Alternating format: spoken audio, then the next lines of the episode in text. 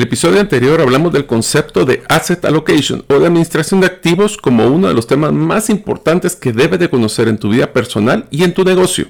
Hablamos de cómo nos afecta la inflación y cómo podemos prepararnos para no perder el valor de nuestro patrimonio.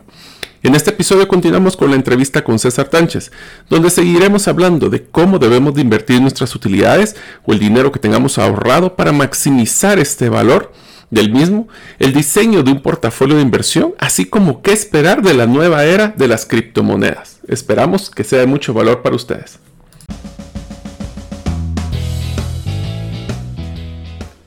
Bienvenidos al podcast Gerente de los Sueños, donde le brindamos las herramientas prácticas, competencias e inspiración para que los líderes de impacto cumplan sus sueños. Soy su anfitrión, Mario López Alguero, y mi deseo es que vivas la vida con pasión, resiliencia y templanza. Bienvenidos.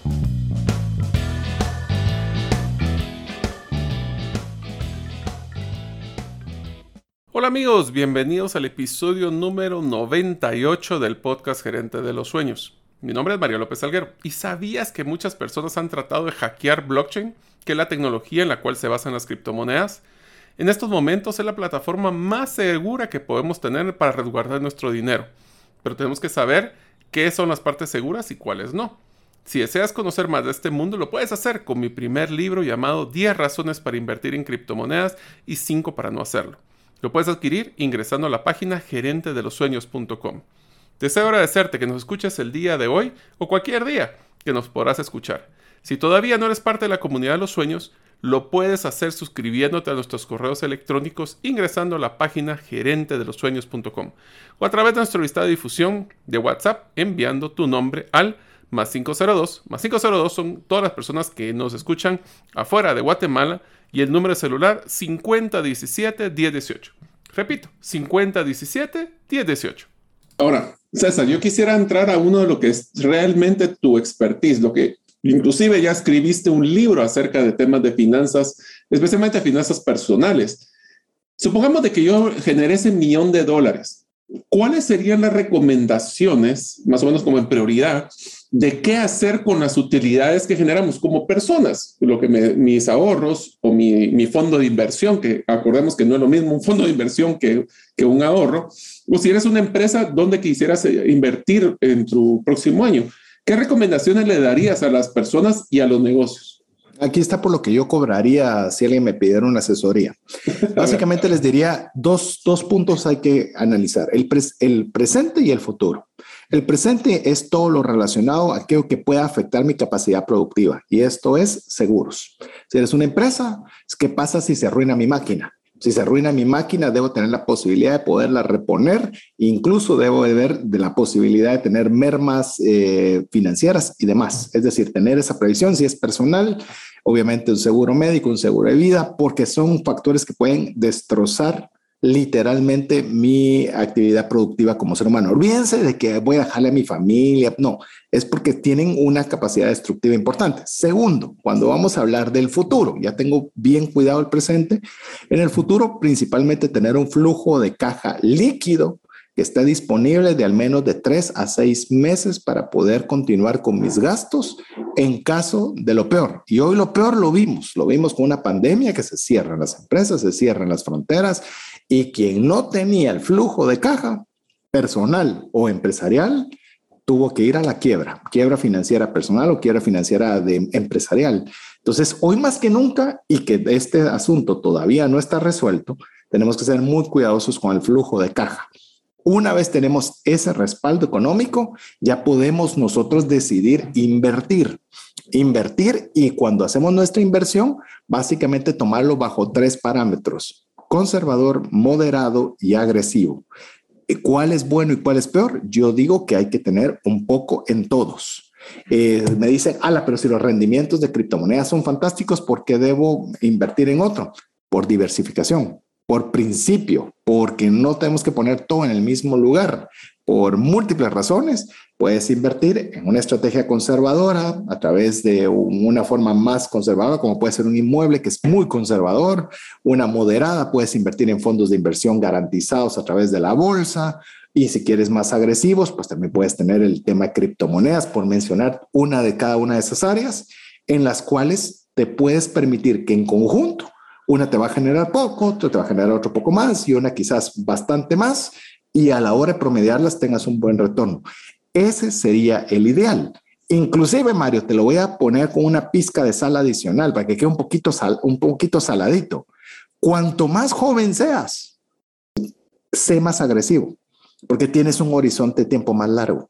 Claro, todos podemos morir el día de mañana, pues, pero, pero la expectativa de vida es más amplia, lo cual te permite un tiempo más largo para poder asumir una pérdida o una baja. Y ni me digas más, porque ahí puedo seguir. no, inclusive te diría que complementaría un poquito lo que acabas de mencionar, porque la verdad es que vos sabes más que yo en ese tipo de cosas de inversión.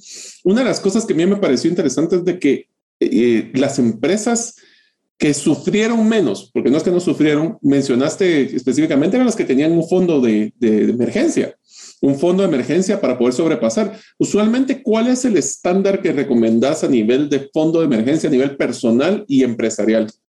Mira, básicamente un fondo de emergencia es diferente a tener una reserva económica para, para tener guardada líquida. De, por ejemplo, por decirte un fondo de emergencia, yo siempre digo todos deberíamos tener mil mil dólares, mil quetzales, mil euros. Es decir, para, para poder sobre, sobrellevar algo sumamente rápido. Pero ya para poder tener un fondo que nos pueda nosotros proteger, obtenernos un... A mí me gusta verlo como cuando están los trapecistas, ¿verdad? Haciendo todas sus acrobacias, pero abajo hay una malla, ¿verdad? En caso no salga la pirueta que estamos haciendo arriba, no hay pena porque tenemos esa malla que nos está cubriendo. Lo normal era tener tres meses de nuestros gastos pero la pandemia nos enseñó que ha sido insuficiente. Entonces yo creo que seis meses es una medida, es una métrica buena. Vuelvo a lo mismo, si usted es muy agresivo, y me refiero a agresivo en cuanto a invertir, en cuanto a ver retornos y demás, al menos tenga tres. Pero si usted es una persona más conservadora, procure tener al menos seis. Ok. Otra de las cosas que podemos hacer también cuando tenemos utilidades en una empresa es reinvertir en activos físicos. Estos activos físicos también nos pueden llevar a tener pues, un incremento de patrimonio. Te lo voy a entrar a detalle de cada uno de estos, pero podemos hablar inclusive de repartir dividendos o inclusive cancelar deudas. Pero quisiera regresar al tema del fondo de emergencia.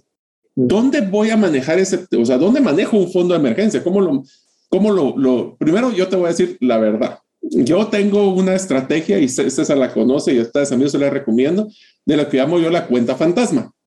La cuenta fantasma es una cuenta de ahorro que no está en, mi, en, el, en el estado normal de reportes de cuentas en mi banco, del cual yo hago un débito automático de mi cuenta monetaria, la de ahorro, y no lo toco más que para inversión o para una, para una base de ahorro, eh, porque si lo veo me lo voy a gastar. Entonces, ¿cómo recomendás que nosotros manejemos ese fondo de emergencia o fondo de efectivo para que sea lo más pues, estratégico posible. Débito automático. Eh, por más que veo, eh, leo libros de finanzas personales todos los años y la estrategia número uno es que te lo quiten de las manos. Es decir, que... Out of sight, out of mind. Out of sight, out of mind. Que fuera de la vista, fuera de la mente. Así es, automáticamente sale de tu cuenta y ese dinero ya no es tuyo.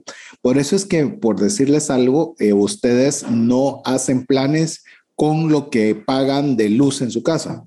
¿Cómo así no hacen planes con lo que pago de luz en la casa? Porque ya lo pagaste, ya se fue. O sea, nunca más volverá.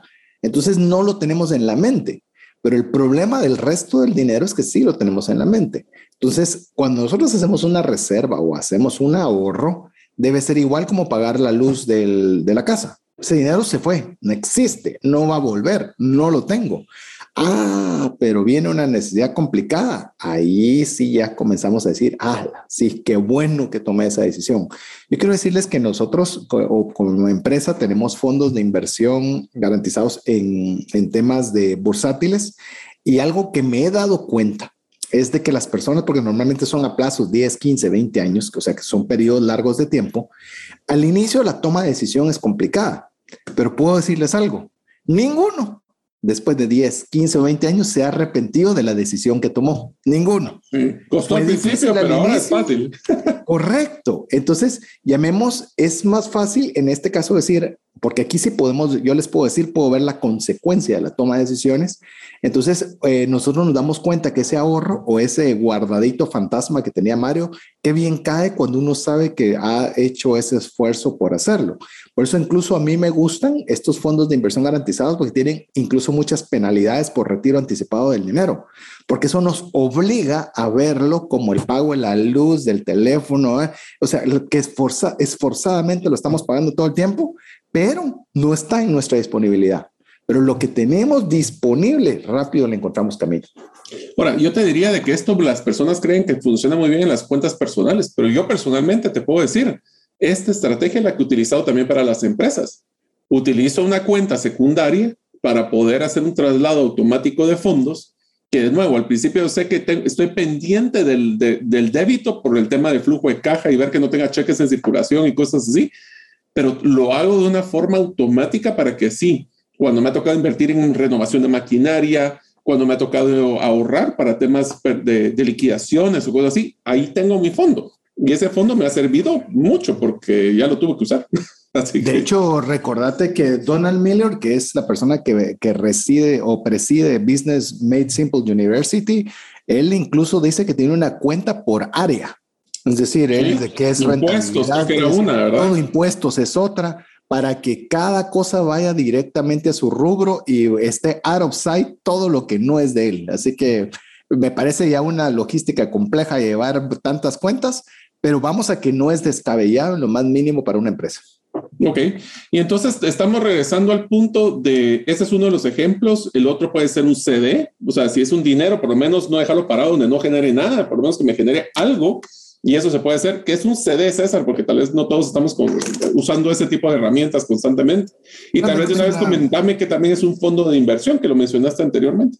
Ok, eh, básicamente en un CD viene, realmente es una palabra norteamericana, a los norteamericanos si algo les gusta son los acrónimos a todo le ponen CFP, CDA, APC, o sea, le dicen de todo. Pues y el CD no es una, no es, no es algo tampoco que esté fuera, que es un Certificate of Deposit, es un certificado de depósito. Curiosamente también se puede traducir así igual en el español, en el cual vamos a dejar el tiempo estacionado por algún periodo de tiempo pactado, en el cual te van a dar una tasa normalmente superior a la tasa de ahorro normal de una cuenta corriente porque les estás permitiendo tener el dinero con un plazo preestablecido.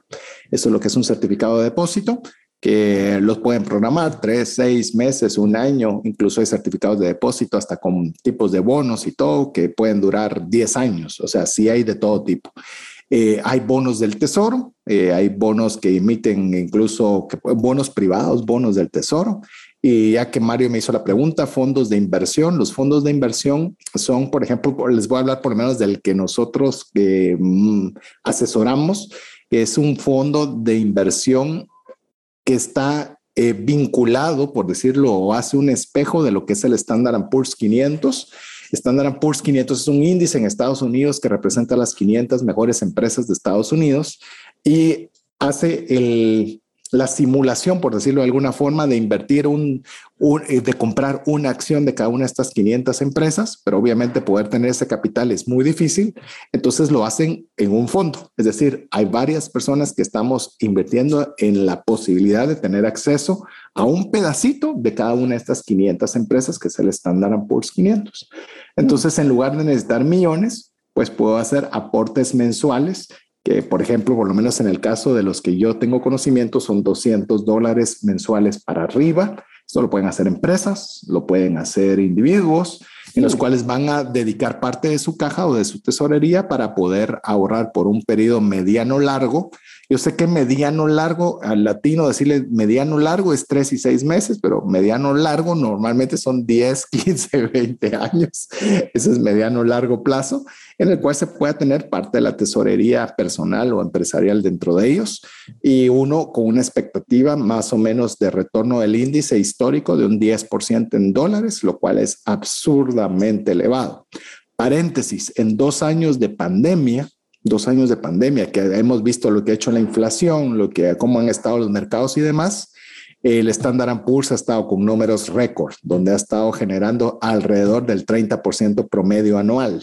Es decir, 30% promedio anual, lo cual es exageradamente bueno. Es decir, cuando le está yendo mal al mundo, realmente los índices se están volviendo buenos. ¿Por qué? Porque los CFOs, los CEOs, los dueños de empresas quieren resguardar el valor del dinero. Entonces, al no encontrarlo en un certificado de depósito, un bono del tesoro, lo resguardan en acciones, acciones bursátiles, principalmente las mejores de Estados Unidos. Entonces, estas se revalorizan. Ahí es donde estamos hablando del asset allocation y es lo que yo recomiendo como una estrategia de inversión con riesgo moderado. Ok. O sea, que estamos hablando que para este tema de los, por ejemplo, el tema de los fondos de emergencia o tener esos fondos líquidos, porque esos sí son bien líquidos, tenemos que estar tomando en cuenta el tema de la pérdida del valor del dinero en el tiempo, el impacto de la inflación, la disponibilidad, cómo qué tan accesible es ese dinero. que inclusive hay otros que también me parecieron interesantes que platicamos. Uno es qué es la diferencia entre una renta fija y una renta variable. ¿Qué es la diferencia, César? La renta fija es que no hay sorpresas. Va a ser una misma cantidad siempre y la renta variable, pues obviamente puede ser cualquier valor. Eh, hay un estimado, normalmente, por ejemplo, en los fondos de inversión, por mencionárselos, dárselos por un ejemplo, eh, se proyecta es decir, el, el Standard Poor's ha pagado 10, podemos inferir de que usted puede tener un retorno anual del 10%. Eso es inferido. Es decir, puedes, eh, porque es variable, puede subir, puede bajar, puede ser movilizarse como quiera porque está pegado a un índice. Pero el fijo es que no hay sorpresas. Normalmente nos vamos a ir muy cercanos a un CD donde te dicen te va a pagar el 3%, te va a dar el 2%, el 1%. Cerramos trato, nos damos la mano, cambiamos dinero por documento y a esperar el tiempo planificado. Ok, y hay otra opción que esta la conocí recientemente, estaba hablando que lo usé hace dos años. Es un concepto que se llama un préstamo back to back, que es un préstamo de activos líquidos. También nos contás ese porque también es una herramienta financiera que las personas tienen que tomar en cuenta en el 2022. Sí, el back to back es cuando nosotros tenemos activos, los cuales eh, principalmente líquidos, es decir, tengo un certificado de depósito, tengo una cuenta de ahorro y no quiero sacar y necesito dinero, en lugar de ir a sacar ese dinero de caja, pues puedo ir a la institución financiera en la cual yo digo, mire, tengo este capital, denme un préstamo con la garantía de ese capital, que usualmente eh, lo dan a uno por un diferencial muy bajo. Es decir, te estoy pagando el 2% y te lo voy a prestar a 4 eh, te doy, te cobro el 2% de, de spread. Pues llamemos que tienes que pagar por intereses porque yo tengo el capital asegurado. Esto es el origen de lo que se conoce también hoy día como las finanzas descentralizadas que esto pasa mucho con el tema de activos eh, criptográficos, como en el caso de las criptomonedas, que tienen activos, pero ahí no hay apalancamiento porque no son bancos. O tienes o no tienes. Pero ¿qué pasa? Yo también necesito dinero. Entonces ahí nacen las finanzas descentralizadas en las cuales también te van a prestar dinero o en este caso te van a prestar sobre tu activo digital a cambio de una tasa de interés. Y esto es un proceso que está apenas en proceso de evolución y es una cosa increíble. Sí, va a haber una, una revolución muy fuerte cuando la tecnología blockchain empieza a agarrar más auge. Otro de los temas que hablamos, César, era el tema de reinvertir en activos físicos. ¿Por qué no nos cuenta las tres razones principales por las que una persona debería de poder invertir o pensar reinvertir sus fondos o sus utilidades en un activo físico? Bueno, primero que nada, querés productividad, ¿verdad? Querés eh, ganar más plata, querés ser más rentable, definitivamente. Dos, es que está la, la famosa obsolescencia programada eh, o planificada, la cual todos los equipos tienen una vida útil y necesitamos poderlos hacer más eficientes, no solo porque ya no funcione, sino que también hay productos que son más eficientes en energía, en número de unidades producidas y demás, que te pueda traer, volvemos a la razón número uno, diría Warren Buffett, a volverte más productivo y también que tengas incluso que puedas explorar la posibilidad de ampliarte geográficamente y tener una economía de escala, por mencionar un ejemplo. Para que se rían todos los que nos están oyendo, este de la obsolescencia planificada, a veces no es planificada. Por ejemplo, César y el mismo mes tuvimos que hacer cambios de nuestras eh, refrigeradoras porque los dos tronaron y tuvimos que planificar no, cómo sacar el dinero para poder comprarlo. Eso no estaba planificado. Aunque te voy a ser sincero, si hubiera sido una empresa, sí hubiera planificado la obsolescencia de esa refrigeradora, por ejemplo, porque tenía más de 10 años. Lo que pasa es de que uno le saca el activo hasta lo que puede. A veces eso significa que tal vez el consumo energético ya era muy alto, pero bueno, hay muchas cosas. Y otro de los temas finales para hablar de este pedazo eran dos. Uno era por repartir dividendos. ¿Para qué repartimos dividendos? Bueno, uno es muy fácil. Primero, porque eso es lo que esperan los socios. Ese es el. Y aquí viene un tema bien interesante que quiero que todos ustedes piensen, amigos. Como si ustedes son dueños de un negocio o tienen socios accionistas, cada vez que ustedes digan, jóvenes, quisiera que invirtamos en algo de la empresa, quiero que piensen como inversionistas. ¿Cuánto me está generando de rentabilidad este negocio? Es un 10%, perfecto. Si yo pudiera meterlo en un banco o lo que hablemos de, por ejemplo, en la bolsa que mencionaba César, ese mismo dinero me estaría generando 30% este año. No siempre es así, pero es un caso extraño. Así es como que tomo, y, y, aquí viene un tema del apego al negocio, este es mi bebé, este es mi proyecto, y aquí te voy a dar un, una idea bien interesante. Tuve hace varios años la oportunidad de entrevistar a varios de los emprendedores más grandes de Guatemala y les hice una pregunta a todos. ¿Qué es el error que ustedes cometieron que se arrepienten en estos momentos después de haber sido exitosos? Y todos me contestaron, mantener un producto, una línea, un negocio más allá de lo que era realmente rentable. ¿Por qué? Por apego emocional. Así que ese es uno de los temas y obviamente si queremos atraer nuevos inversionistas, si yo no tengo una costumbre de devolver ese dinero o dar una rentabilidad interesante, creo que otros inversionistas van a buscar otros medios de inversión. Amigos, les tengo una excelente noticia que les quiero contar. El libro que escribimos con César, 10 razones para invertir en criptomonedas y 5 para no hacerlo, ya se encuentra en Amazon, en ambas versiones electrónica o si desean comprarlo también en la versión física. Así que aprovechen el precio de lanzamiento para conocer más del mundo de blockchain y criptomonedas. Si lo compras, solo te vamos a pedir un gran favor, que nos apoyes después de leerlo en una escribir una reseña para que otras personas conozcan y puedan compartir esa pasión que ustedes van a generar del mundo de las criptomonedas. Los espero ver en estas reseñas en Amazon. Ahora, quisiera solo terminar con un tema, César. El último que platicamos, cancelar deudas. ¿Para qué quiero cancelar deudas si al final del día ahí las tengo pagando poco a poco? Yo creo que llamemos, estamos acostumbrados a un modelo, a un modelo en el cual eh, siempre estamos trabajando con capital ajeno, trabajando o estamos consumiendo con un capital ajeno. Quiero decirles, eh, tengo, tenía tres temas pensados en la cabeza, pero voy a añadirle uno más. La tendencia está a que eso se acabe. Si las criptomonedas llegan a evolucionar la forma en la cual estamos viendo el mundo, Realmente aquí no hay apalancamientos. Aquí no hay dinero ajeno. O sea, estamos comenzando a poder disfrutar de lo que tenemos, a vivir en base a realidades. Y cuando digo realidades, porque a veces podemos tener un vehículo, una casa, una lancha, hay cosas que pues, las, todavía las debemos. Es decir, se muestran como propias, pero todavía las debemos. Entonces tenemos que tener mucho cuidado con las tendencias del uso del dinero que se están llamemos girando hacia la utilización de los activos que tenemos en propiedad. Así que hay que tener mucho cuidado con esa tendencia porque hemos estado acostumbrados, principalmente Estados Unidos, a que, como lo, como lo diría Arjona, tienen de todo, pero nada han pagado, ¿verdad? Eh, lo digo con mucho respeto por la comunidad norteamericana, pero esa es la cultura de consumo. De hecho, es uno de los índices principales que ellos miden el nivel de consumo. Y cuando el nivel de consumo baja, tiembla Estados Unidos. Hay que tener mucho cuidado. Solo para que tengan ustedes una idea, por cada dólar producido hay 120, de, eh, hay 1.20 de deuda. Entonces, eso es algo absolutamente insostenible si se sigue de esa forma y por eso es que hay muchas intervenciones gubernamentales. Bueno, pero esa es otra temática para otro tema. Eh, ¿Por qué cancelar deudas? Uno, bajamos nuestro costo financiero.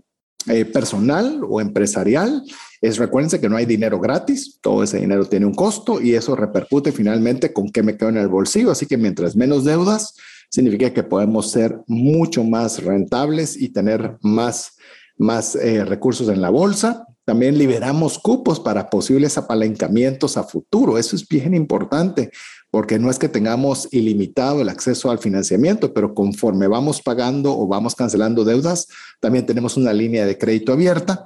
Y quizás la tercera, que es casi una consecuencia de estas dos anteriores, es que aumentamos nuestra liquidez. Tenemos más capital disponible propio y, la, y optar por el ajeno que los dos pueden ser parte de la ecuación que tenemos que pensar cuando estamos eh, teniendo los beneficios de cancelar deudas. O sea, que nos acabamos de dar cuenta de que tenemos opciones para poder hacer todo el uso de estas eh, utilidades que primero Dios hayan obtenido en el 2021 o en el 2022 o el año que ustedes estén haciendo.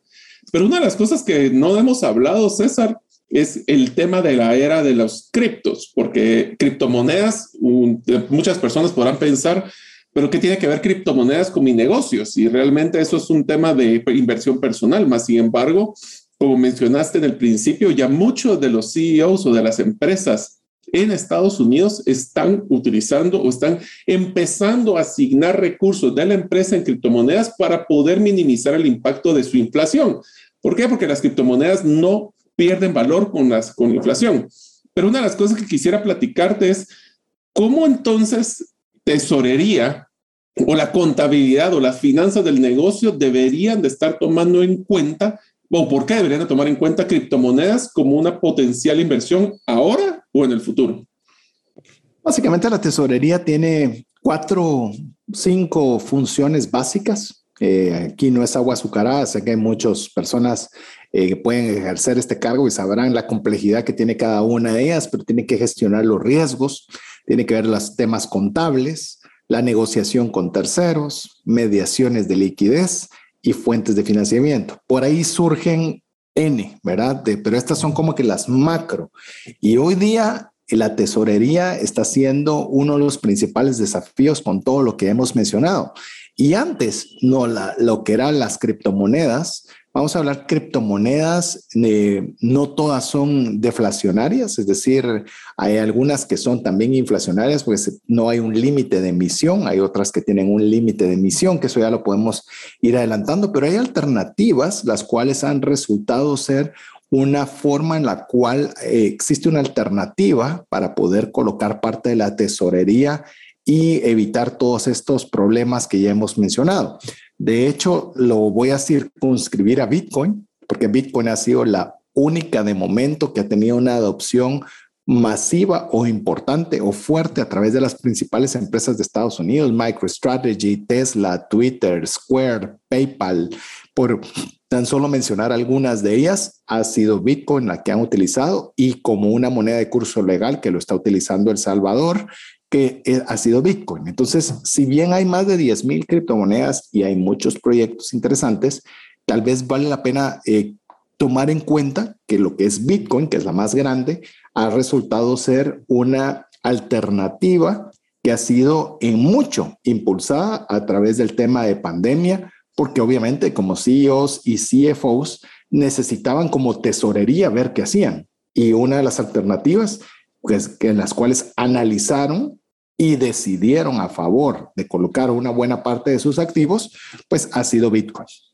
Ahora, usualmente cuando hablábamos y empezamos a involucrarnos en este mundo de finanzas con César, uno de los temas que estamos claros es que existen las monedas tradicionales, que el dólar, lempira, que le vamos a poner como nombre fiat, solo esa es la terminología que se utiliza en criptomonedas, pero usualmente las personas siempre han buscado el oro como una de las monedas más, no monedas, pero uno de los activos más estables, porque el oro, en vez de perder valor por la, porque es escaso, gana valor cada año.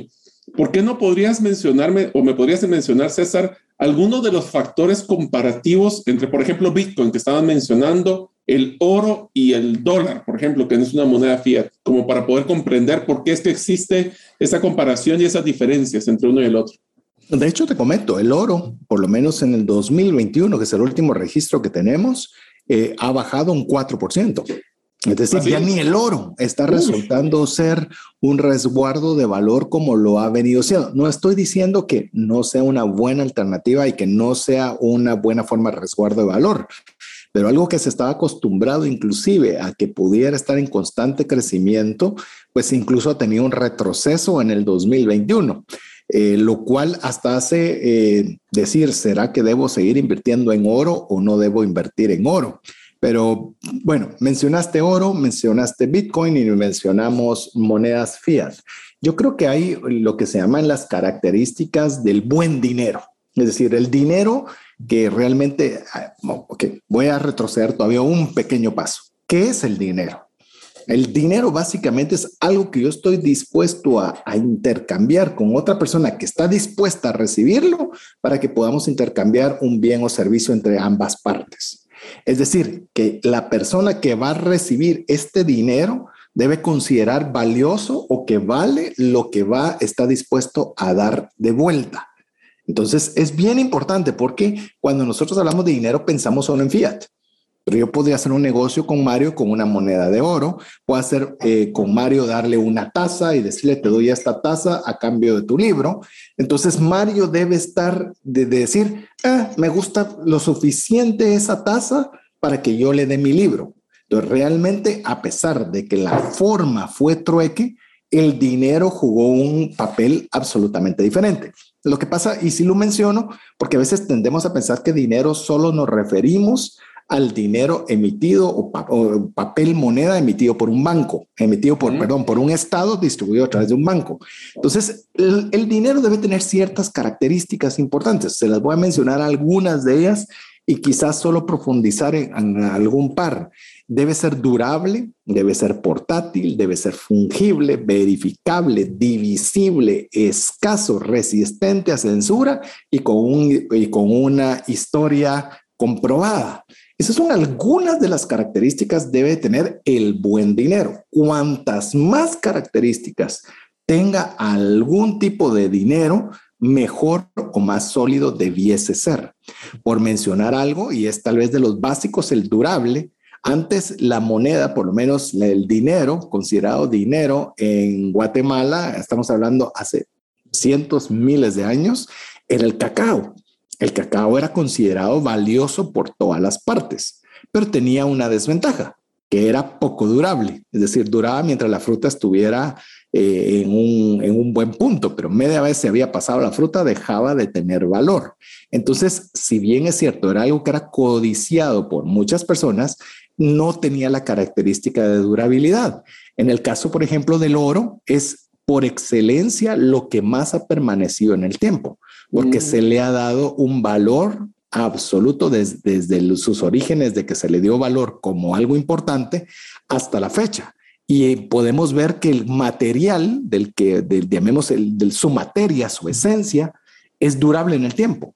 He visto en programas como El precio de la historia, donde miramos eh, monedas romanas que tienen miles de años y ahí siguen vigentes. Entonces es un material durable.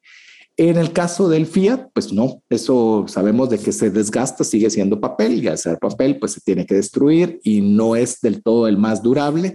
Y en el caso específico de Bitcoin, por mencionarlo, pues al ser un activo digital, es durable sumamente, eh, o sea, no tiene una, una resistencia a la durabilidad.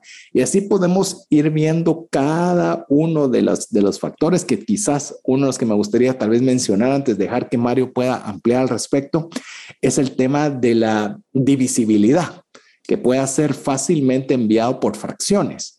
Algo que hace muy bien, por ejemplo, en la moneda fiat, dólar quetzales, yo te doy un dólar y algo cuesta 80 centavos, me vas a, yo te doy el dólar, tú me das el producto más 20 centavos. Es decir, podemos diluirlo hasta dos decimales, que son los famosos centavos.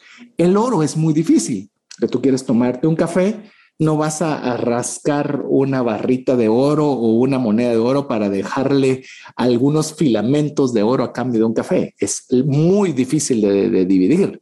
Y en el caso de las criptomonedas, hablemos específicamente Bitcoin, Bitcoin tiene la característica de que tiene ocho decimales. Entonces, es, digamos, puedes tener una fracción muy pequeña para hacer transacciones, que algo que seguramente has visto en las redes sociales, que puedes comprar en El Salvador, un platillo típico de ellos que se llama pupusa, el que es un costo muy bajo, pero que lo puedes comprar fácilmente con, con Bitcoin porque la, la, división de ese número de ocho decimales lo hace bastante permisible. Yo complementaría a través de otras características, César, entre ese comparativo que acabas de hacer. Uno de ellos es qué tan escaso es. Y aquí voy a utilizar que Bitcoin, por ejemplo, tiene una cantidad específica de cuánto se va a generar, 21 millones, que es lo que se va a generar, y más de eso ya no existe. Existe en el oro, pues eso es un poquito más limitado porque obviamente depende mucho de las minerías que están generando y sacando el oro de la tierra, pero en algún momento se va a acabar, versus voy a utilizar el comparativo con el dólar. César, ¿cuánto fue el paquete de estímulo económico que sacó Estados Unidos el año 2019-2021? Fue 3.5 trillones de dólares. 3.5 trillones de dólares, que se oye poco, pero es absurda la cantidad. no, es ni la primera ni será la última, y es una cantidad absurda. Y cuando hablamos de escaso, recordemos que en economía es oferta y demanda. Cuanto un bien más disponible es, menos vale. Cuidado. Y por eso es que está generando inflación. Ahora, para que se den una, se rían todos mis amigos que están escuchando, hablar de imprimir un trillón de dólares sería décadas para imprimirlo en papel. Ahora es para vean qué, qué escaso es cuando se habló de la, de la Reserva Federal de Estados Unidos y le preguntaron cómo hizo para imprimir tanto papel. Él solo mencionó, no, pues yo lo único que hice fue hacer una transferencia bancaria de, de, de la Reserva Federal a los bancos ni siquiera existe un soporte físico de eso y se generó un trillón de dólares en cosa de segundos. Por eso es que ya no es un producto escaso. Obviamente, cuando hablamos de una historia o la historia que ha tenido de soporte de retención de valor, el oro gana por mucho, porque desde la época de los romanos o antes es que el oro se ve utilizado.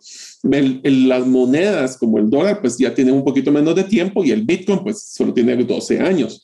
Entonces, realmente no es tanto el tiempo pero lo que sí es interesante también es ver qué tanto se está consolidando, resguardando, controlando y, limitando el uso de esas monedas. Pues obviamente un Bitcoin es totalmente centralizado, o sea que eso funciona por todos lados y nadie lo controla centralizado, lo cual genera mucho estrés para muchos. En eso estoy claro. Versus un ejemplo del oro, que existen ciertas instituciones, pero es una economía global versus el dólar, que está claro que la Reserva Federal está limitando, así como la banca central de cada país limita y define las políticas monetarias de cada uno de ellos. Si se dan cuenta, esta es una comparación muy amplia. Es interesante que lo comprendan porque muchas personas piensan, pues todo lo que yo tenga de dinero que me sobra lo voy a invertir en oro. Sí, tiene sus ventajas y desventajas. No, lo voy a dejar en dólares, pues tiene sus ventajas y desventajas. O lo voy a meter a Bitcoin, tiene ventajas y desventajas. Esas son las decisiones que tenemos que tomar en el 2022. Eh, criptomonedas, una de las cosas que me preguntaron, César, cuando hicimos esta, este, este contenido, fue, bueno, si yo invierto en criptomonedas, por ejemplo, que meto en Bitcoin, te digo porque una de mis empresas ya invirtió en Bitcoin en Guatemala, eh, bueno, fueron, invirtió en cuatro criptomonedas y el contador me preguntó, ¿y cómo meto eso a la contabilidad? Pues es el mismo concepto como que si estuviéramos haciendo una inversión en un, en un depósito a largo plazo, o en un CD, donde nosotros lo que estamos haciendo es haciendo un, vamos a asignar o delegar un fondo de la empresa en una entidad que genera un ingreso de financiero. ¿Cómo funciona esto? Se ponen los estados como en el, en el balance, se pone como dentro de los activos. Eh, es un activo relativamente líquido o circulante porque en, en dos, tres días yo puedo recuperar esa inversión dependiendo de la billetera que se seleccione y una vez que nosotros tenemos eso, cuando regresemos de la billetera digital a las cuentas regulares de nuestra empresa, vamos a tener una ganancia. Eso se asigna dentro del estado de resultados como otros ingresos financieros. Se los comento porque ya me eché la vuelta, porque ya me lo preguntaron, ya tuve que averiguar eh, contablemente, por lo menos en la legislación guatemalteca, cada uno habría que validar en su legislación de su país cómo podemos hacerlo, pero ya existe esa opción. Y eso lo que nos trae es a la conclusión de este episodio, donde nosotros hemos podido hacer una revisión de una decisión bien difícil. ¿Cómo dejamos de pensar no solo en el tema de generación, sino de mantener el valor de lo que hemos generado? César, no sé si quieres dar alguna de los comentarios finales antes de cerrar. No, yo creo que es bien importante eh, ver las alternativas que están disponibles. Y hoy Bitcoin, por mencionar la más grande, pero obviamente yo diría las principales 10 quizás criptomonedas podrían ser una alternativa interesante para poderla considerar como parte de la tesorería personal o tesorería empresarial. Eh, es muy importante tenerla presente. Muchas veces nos gusta pelear contra lo que no conocemos. Y es normal, es instinto humano de sobrevivencia y de protección. Pero yo creo que algo bien importante es saber que ya es una realidad. Incluso que eso fue lo que nos motivó con Mario de poder escribir el libro 10 razones para invertir en criptomonedas y 5 para no hacerlo, para poder ayudar a generar criterio, a generar conocimiento, a que por lo menos no sea un concepto abstracto, sino que sea un concepto del cual tengamos un fundamento. Yo creo y he estado estudiando mucho sobre la toma de decisiones y por lo menos la conclusión que llevo en este momento de un material que estoy estudiando de Annie Duke, en el cual decía lo que va en buena medida a poder establecer si la decisión fue buena, no importando el resultado obtenido, es qué información tenía disponible en el momento de la toma de decisiones. De esa información es la que en base a su mejor criterio va a tomar una decisión. Y eso es lo que de alguna forma con Mario queremos sumar. Yo sé que el, podcast de Mario, los eh, de Gerente de los Sueños, lo escuchan en muchos países. Eh, puede buscarlo en Amazon, ahí lo va a encontrar el libro. Ya está disponible. Fue una hazaña titánica de, por lo menos para nosotros, el poderlo tener ahí disponible, pero lo puede buscar allí. Eh, el libro, si a usted así le interesa, pero principalmente véalo con los ojos de tesorería. No necesariamente si usted personalmente lo quiere hacer, ojos de tesorería, personal o empresarial o del área que está. ¿Debería yo asignar recursos? Yo recuerdo haber escuchado, y perdón, me voy a estirar un poquito en la respuesta que me hizo Mario, ya en la parte final del programa, escuché a una de las personas que pues tenían, no recuerdo ahorita el nombre, pero tenía en la empresa que él trabajaba bajo administración cerca de 14 billones de dólares que él tenía que ver cómo invertir. Y siempre la, llamemos, la expectativa que se tenía de su puesto es que él tenía que ser la mejor inversión sobre cualquier instrumento que estuviera disponible en el mercado. Y él comenzó incluso, obviamente, como tenía una presión bastante fuerte de considerar Bitcoin. Y él decía, yo no puedo competir con Bitcoin. O sea, no puedo, por muy inteligente que sea, lo más inteligente que me resultaba a mí es invertirlo todo en Bitcoin porque era lo que mejor generaba con menos vueltas, sí, sube y baja, pero en la media era el mejor retorno de lo que se podía esperar con cualquier esfuerzo que yo pudiera dar. Entonces, a raíz de eso renuncié y él ahora es un asesor en esa línea específica de Bitcoin. Pero ¿qué quiero yo decirle? Que a veces nosotros lo que tenemos que hacer es investigarlo como esta persona, investigarlo como un activo más, como algo que yo debería considerar si vale la pena. Nosotros estamos poniendo un grano de arena en esa línea. Seguramente hay muchas alternativas adicionales que usted puede profundizar, pero al menos que sea una consideración importante si usted no quiere perder el poder adquisitivo de los recursos que tanto le cuestan a la empresa o a su bolsillo.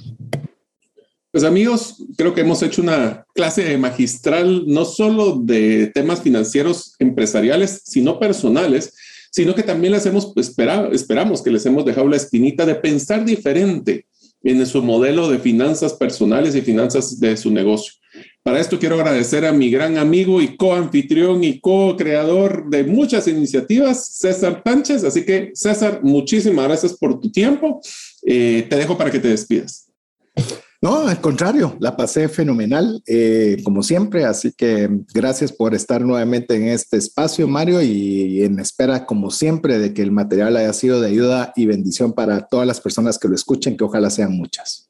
Pues muchísimas gracias y amigos, espero que ustedes empiecen siempre un año con muchos éxitos. Si esto independientemente cuando lo escuchen, pueden tomar decisiones sobre sus activos en sus empresas en cualquier momento. Esperamos verlos y darles valor en el próximo episodio del podcast Gerente de los Sueños. Nos vemos en la próxima. Gracias por escuchar el episodio de hoy de Gerente de los Sueños. Recuerda que para lograr cumplir tus sueños, solo debes de ponerle fecha y tomar acción. Las notas y material complementario de cada episodio puedes encontrarlo en la página gerentedelosueños.com.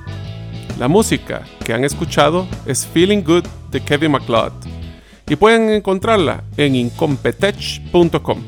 Hasta la próxima y que sigamos haciendo nuestros sueños una realidad.